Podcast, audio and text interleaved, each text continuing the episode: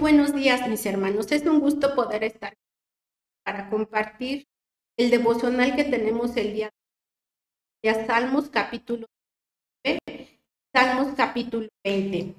Lleva como título Las obras y la palabra de Dios. Voy a estar leyendo algunos versículos en la traducción del lenguaje actual, pero todo está basado en la palabra de Dios. El primer versículo dice, en el cielo nos habla de las grandezas de Dios y de todo lo que ha hecho. El versículo 4 dice, sus palabras recorren toda la tierra y llegan hasta el fin del mundo. En el cielo, Dios ha puesto una casa para el sol. Con estos versículos nos dice Dios que siempre debemos reconocer su grandeza por medio de la creación.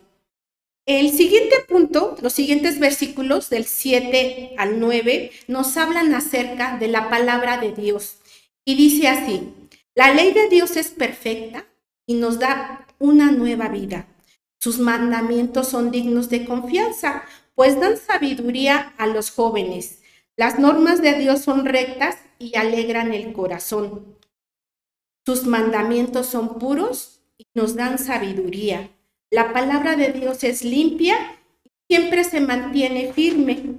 Sus decisiones son al mismo tiempo verdaderas y con esto que acabamos de leer, de Dios que siempre debemos cumplir su ley, sus normas, sus mandamientos que fueron escritos en la palabra de Dios, ya que éstas siempre van a ser benéficas para nuestra vida. Los siguientes versículos, el versículo 10 y el 11 de Salmos 19, nos, habla acerca de tomar buenas decisiones y dice, yo prefiero sus decisiones más que montones de oro, me endulzan la vida más que la miel al panal, me sirven de advertencia, premio es grande si uno cumple con ellas. Entonces, Siempre que tomes una decisión, ya sea personal, laboral o familiar o de cualquier otra índole, debes de consultar a Dios para no equivocarte. Bueno, los siguientes versículos, el capítulo, el versículo 12 al 13, habla acerca del arrepentimiento y dice así la palabra de Dios. Nadie parece darse cuenta de los errores que comete Perdóname, Dios mío, los pecados que cometo sin darme cuenta. Líbrame del orgullo, no dejes que me domine. Líbrame de la conciencia para no pecar contra Estos versículos son un claro ejemplo de cómo debemos de orar para pedirle perdón. Y no nos damos cuenta y muchas veces llegan a ofender.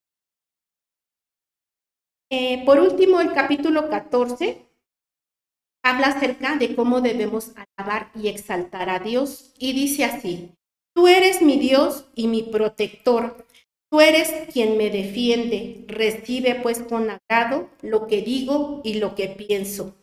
Siempre hay que orar a Dios con un acto de amor, reverencia y servicio y devoción, exaltando a su y vamos a pasar al capítulo 20, hermanos, de Salmos. Y estos versículos de Salmos son nada más nueve versículos y hablan de, una oración en la que se le pide a Dios la victoria y nos enseña a tener la confianza en Dios ante cualquier adversidad y ante cualquier circunstancia que necesitemos. Y tu hermano que, me estás viendo, tu hermanita, este, si estás en alguna situación en la que necesites la protección de Dios, en el versículo 1 Dios dice, y, la palabra de Dios dice, que Dios te responda cuando te encuentres en aprietos, que el Dios de Israel te dé su protección.